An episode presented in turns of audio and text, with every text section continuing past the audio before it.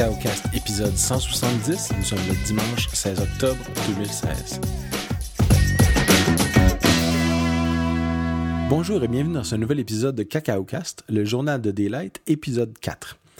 Donc maintenant, on a fait notre prototype, on a commencé à monter notre programme, on a commencé à travailler sur notre modèle, on a incorporé SQLite et on s'en est même servi pour faire des tests unitaires grâce à des, petites bases de données euh, préfabriquées qu'on est capable de faire euh, à la main et qu'on intègre à, à, notre section de tests unitaires dans Xcode. Maintenant, on va passer au test d'interface. Alors ça, c'est quelque chose qui est nouveau avec Xcode 7 et euh, qui est évidemment aussi présent dans Xcode 8 et il y a des vidéos de la WWDC que vous pouvez regarder avec ça. J'ai très peu utilisé moi-même les, euh, les tests d'interface parce que j'en ai j'en ai créé par le passé, euh, j'ai même utilisé des frameworks euh, de, qui coûtent beaucoup d'argent, comme un, logiciel qui s'appelle Eggplant, qui permet de, je sais pas si ça s'appelle encore Eggplant de nos jours, mais bref, c'est un logiciel commercial qui utilise une fonction de, type VNC, un peu comme le partage d'écran sur, sur Apple, ou sur, les, sur Windows, ça utilise Remote Desktop pour se brancher sur un, un système à tester et pour euh, prendre euh, finalement euh, déplacer la souris et taper des choses à des coordonnées précises ou faire de la reconnaissance d'image pour trouver un certain bouton sur lequel appuyer, des choses comme ça. Bref, c'est tout basé sur des choses visuelles. Et ça commence toujours avec des bonnes intentions, ces choses-là. Et ça finit toujours par être un, cauchemar à entretenir. Euh, il faut qu'il y ait des équipes de plus en plus grosses pour entretenir ça parce qu'à chaque fois qu'on fait des... Oui, on fait rouler des tests de façon régulière, des tests d'interface, mais euh, euh, ça brise tout le temps ou alors c'est pas fiable ou alors il y a une partie des tests qui sont pas utiles ou il y a des variations. évidemment, quand imaginez quand on passe de iOS 9 à iOS 10, il y a des variations dans la façon dont les choses euh, le look, euh, les polices de caractère vont changer, vont faire en sorte que l'espacement va changer. Alors, tout ce qui est basé sur de l'analyse d'image, c'est euh, quelque chose qui est un, un, paquet de troubles, on va dire ça, comme on, comme on dit en québécois. J'ai un certain scepticisme envers les tests d'interface que je n'ai pas envers les tests unitaires. Les tests unitaires classiques ont démontré à plusieurs reprises leur leur robustesse et leur utilité dans, tant dans ma, carrière personnelle que professionnelle. Mais pour les tests d'interface, ça reste à voir. Et d'ailleurs, je ne sais pas si je vais continuer avec, euh, avec Daylight de, les utiliser, mais je me suis dit, tant qu'à faire, tant qu'à utiliser euh, un nouveau, le nouveau langage, le dernier Xcode, euh, et d'essayer de faire bien les choses. Je vais essayer tant qu'à faire de voir si je peux faire des tests d'interface et voir qu'est-ce que ça me donne plus tard. J'ai utilisé un petit peu les fonctions de test d'interface pour créer les les euh, copies d'écran qu'on doit mettre sur le App Store. Hein. Euh, c'est plus vrai maintenant, euh, c'est plus nécessaire maintenant, mais par le passé, il fallait mettre des copies d'écran pour toutes les grandeurs. Des, des, écrans de 3 pouces et demi hein, pour l'iPhone 4, des écrans de 4 pouces pour l'iPhone 5, et, des écrans de, des copies de 4.7 pouces pour l'iPhone 6, des copies de 5.7 pouces pour l'iPhone, des copies pour l'iPad. Et évidemment, quand on a plusieurs langues, ces copies d'écran-là sont c'est par langue. Alors, il y avait beaucoup, beaucoup de, de copies d'écran à et à, gérer et à mettre à jour, et etc. Euh, donc, euh, j'ai utilisé un petit peu ces fonctions-là de qu'on appelle UI Automation, qui est l'automatisation de l'interface usagée. Mais je les avais jamais utilisées dans un, dans un contexte de, test unitaire où je voulais faire un test pour vérifier que oui, quand j'appuie là, telle chose se passe, etc. Alors, revenons un petit peu en arrière. On a notre application euh, qui, en ce moment, elle a différentes pages elle a, euh, en fait, quand on la démarre, elle a une page. Donc, ça fait pas grand chose. Euh, et je lui ai rajouté, tant qu'à faire, j'ai rajouté une, deuxième page parce que dans mon, dans mon, euh, dans mon design d'application, on va ouvrir l'application un peu comme l'application actuelle Daylight. Il va avoir la première page qui va être présentée, qui va être avoir à peu près le même look, avec, sauf quand il va avoir des petits boutons en bas et puis euh, on va pouvoir voir que tiens, on peut glisser de gauche à droite comme l'application météo. Ça va être chose, quelque chose à découvrir si vous voulez. Euh, euh, mais si vous voulez continuer à l'utiliser, mon but c'est que si vous vouliez continuer à l'utiliser gratuitement et que vous voulez pas rajouter d'autres pages, ça coûte rien. L'application continue d'être gratuite.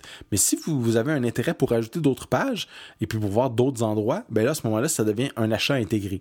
Euh, on peut débloquer la fonctionnalité. Et ça, j'ai pensé mettre ça comme simplement une deuxième page. Plus simplement la dernière page. Parce que si vous avez plusieurs pages, ça va toujours être la dernière qui va avoir cette fonctionnalité-là. Donc, euh, mon application, en ce moment, quand on la démarre, elle a deux pages. Elle a l'endroit où on est en ce moment et une page qui représente un autre contrôleur. et ça, c'est super facile à faire avec les storyboards. On fait juste créer un, un view controller à l'intérieur de notre storyboard et on peut le charger directement grâce à son, identifiant pour le, générer. Ça, c'est vraiment très pratique. Donc, on, on, génère le view controller et on l'insère dans le, UI page, euh, page View Controller, et voilà, il apparaît comme le dernier. Ça, ça marche bien, je l'avais mis dans mon prototype aussi. Donc, un premier test unitaire que je peux faire, c'est de dire si je glisse euh, de gauche à droite, enfin, si j'envoie la carte vers la gauche, hein, un, swipe left finalement, euh, est-ce que la carte qui apparaît, c'est est-ce qu'il y a le bouton acheter, mettons, voir s'il y a, et puis quand je glisse dans l'autre sens, le bouton acheter n'est plus là. Alors ça, ça me semble être un test de base qui peut être intéressant parce que ça permet de vérifier que mon interface continue de fonctionner pour le, minimum, que je peux vraiment toujours me rendre à cette page-là, qui va euh, être euh, une page quand même assez importante pour pouvoir vérifier si les achats intégrés fonctionnent. J'ai euh, l'intention de, faire un petit test qui va simplement lancer le programme, faire glisser vers la droite et vers, la gauche pardon et voir si on peut se rendre jusqu'à la carte la dernière carte qui contient donc ces informations là mais pour faire ça, pour faire un petit peu plus complexe, euh, il faut voir, euh, on a rajouté des, euh, des, données préfabriquées. Hein, J'avais dit j'avais mis quatre, quatre valeurs dans une base de données. des données préfabriquées pour les tests, les, tests, pardon, unitaires ordinaires. Mais maintenant, pour les tests d'interface, ça serait intéressant de dire qu'on démarre pas l'application puis qu'on va créer des une base de données euh, nouvelle à chaque fois. Ça n'a pas besoin d'être toujours comme ça. Des fois, on va lui fournir une base de données pour dire que quand tu vas démarrer l'application, la ville qui va apparaître, ça va être, disons, la ville de Paris. Puis moi, j'habite pas à Paris. Donc, euh, comme, comme mon iPhone est pas à Paris, quand ou mon ordinateur le simulateur n'est pas à Paris, euh, ce sera pas la ville de Paris qui va apparaître. Mais il faut pouvoir lui fournir des données pour qu'il n'y ait pas toujours à aller chercher euh, sur le réseau, sur Internet, sur les GPS, il ne faut pas que vos tests d'interface, exactement comme vos tests unitaires, il ne faut pas qu'ils soient dépendants de quel ordinateur vous utilisez, en quelle langue il est et où il est situé. Ça, serait ridicule de faire en sorte que vos tests unitaires soient, soient euh, basés sur euh, des paramètres physiques de votre, de votre appareil ou de l'endroit où vous travaillez parce que vous allez dans un café où vous travaillez sur votre truc dans, dans, une autre ville et puis vos tests unitaires arrêtent de passer, c'est un petit peu ridicule. Donc, les tests d'interface. Alors, la question c'était comment je peux démarrer mon application puis lui dire non, non, ne va pas chercher la, version de base euh, des, des, documents comme n'importe quel utilisateur le ferait dans le dossier document de l'application, mais prends plutôt cette base de données-là que je vais te fournir. Alors, euh, la partie cette base de données-là que je vais te fournir est assez simple. C'est exactement la même chose que pour les tests unitaires même. Euh, on prend une base de données préfabriquée qu'on fait à la main ou automatiquement ou en important un CSV ou des choses comme ça. Et on la rajoute au, euh, à la cible, au, target dans votre, dans votre Xcode. Vous la rajoutez comme faisant partie de la cible des tests unitaires pardon, des tests d'interface. À ce moment-là, quand il compile vos tests d'interface dans un petit euh, bundle qu'on appelle, c'est un petit paquet qui contient toutes sortes de ressources, incluant celle-là, ça va être ajouté exactement à cet endroit-là. Ce qui veut donc dire que quand on démarre les tests d'application, les tests euh, d'interface, on peut les, euh, on peut avoir accès à ces ressources-là. On n'a pas besoin de la copier, disons, dans un dossier connu comme baroblique TMP, baroblique euh, test.sqlite ou quelque chose comme ça. Vous n'avez pas besoin d'avoir un dossier préfabriqué. Vous pouvez carrément la mettre dans le, petit bundle de vos tests. Alors, ça, fait que tous vos paquets sont très, euh, bien euh, contenus. Une fois que vous avez, fait ça, vous pouvez la localiser au départ des tests, des tests d'interface. Alors, si vous regardez les tests d'interface, il y a euh, évidemment des fonctions comme setup et teardown qui sont exactement la même chose que, que dans euh, euh, les tests unitaires même, qui font la même fonction. C'est quelque chose qui est fait, qui est tourné avant chaque test et qui va être déplacé après chaque test. Eh bien, dans cette fonction setup, il y a quelque chose de très particulier qui est xcUIApplication.launch. Alors ça, c'est la fonction dans setup qui dit on va lancer l'application mais ça nous donne un endroit où on peut intercepter le lancement de l'application puis rajouter des informations. Par exemple, on peut rajouter des variables d'environnement ou on peut rajouter des arguments à l'application. Et c'est ça que je vais faire. il y a une fonction de euh, une propriété de XCUI Application qui est Launch Arguments.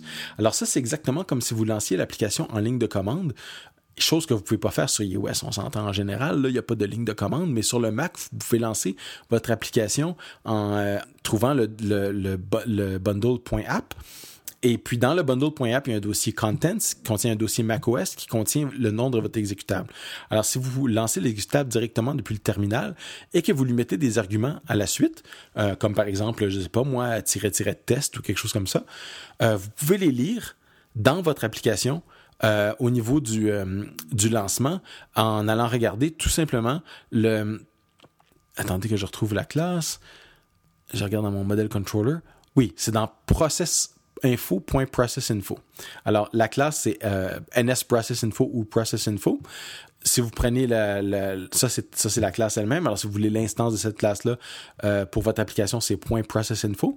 Et .arguments va vous donner un array euh, qui contient les, euh, les différents arguments qui sont passés. Alors, c'est parfait. Je peux passer les arguments euh, disons, un argument qui s'appelle euh, test ou alors dbpath dans mon cas pour dire le, chemin vers la base de données.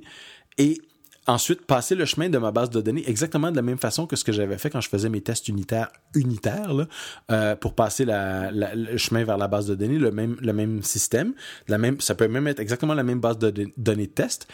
Et là, dans mon application elle-même, la vraie de vraie application, je regarde s'il y a des arguments et si ces arguments-là contiennent les mots, le mot dbpath, et je me dis que le suivant, ça va être le, chemin vers cette base de données-là. Et là, je passe ce chemin-là de base de données plutôt que d'avoir le chemin de base qui est le dossier document, euh, dans mon cas. Donc, ça me permet d'injecter la base de données de test à l'intérieur de mes tests unitaires euh, de mes tests d'interface. Et là maintenant, quand je démarre mon application, eh ben voilà, j'ai mes quatre euh, mes quatre lieux, c'est toujours les mêmes, et je peux lui dire glisse à gauche, glisse à droite. Et comment on fait ça pour dire de glisse à gauche, glisse à droite? Si vous regardez les tests unitaires, vous avez une fonction d'enregistrement. Il y a un bouton en bas à, à, gauche de la quand vous ouvrez un fichier qui s'appelle, euh, dans mon cas c'est Daylight UI Test, mais vous allez en avoir d'autres qui vont s'appeler UI Test. Il y a un petit bouton d'enregistrement, et le bouton d'enregistrement c'est très pratique. Vous cliquez dessus, vous lancez votre application et euh, vous euh, faites des gestes dans l'application, d'appuyer sur des boutons, glisser à gauche, glisser à droite, euh, entrer du texte, et tout ça est enregistré. Et ça vous fait une bonne base pour découvrir, ah oui, ce bouton-là, il s'appelle, il a tel identifiant, ou il est à tel endroit dans la hiérarchie, ou je devrais vraiment lui rajouter un identifiant pour que ça soit facile de le reconnaître. Vous pouvez recommencer ça tant que vous voulez, puis éventuellement vous intégrez ça dans une série de tests. Et c'est ce que j'ai fait. Moi, j'ai simplement un test qui dit, trouver la, la vue qui s'appelle, dans mon cas, s'appelle Location View. Et puis là, Location View, on fait un, un, swipe left trois fois pour passer de la vue 1 à la vue 4. On fait un autre swipe left pour voir que le bouton d'achat est présent. Et puis ensuite, on fait quatre euh, swipe right pour revenir à la première carte et vérifier que effectivement le, le, label de la première carte, c'est la bonne ville. Donc, c'est un test unitaire de base, mais qui euh, utilise l'injection des, des données, de données connues comme ça, c'est clair que si je commence à utiliser mon application dans le simulateur et que je rajoute des, parce que je veux l'utiliser aussi, ou, ou, sur un appareil, que ce ne sera pas des données quelconques ou des données d'utilisateurs qui vont être là, ça va être des données euh, connues et préfabriquées. Alors voilà, c'est tout pour aujourd'hui pour euh, l'utilisation des tests, euh, des tests d'interface grâce à SQLite. J'espère que ça, sera, ça a été utile pour vous et la prochaine fois, nous allons probablement parler de euh, comment j'ai, euh, je commence à intégrer les vues à l'intérieur de, de, mon différent, de mes différents contrôleurs.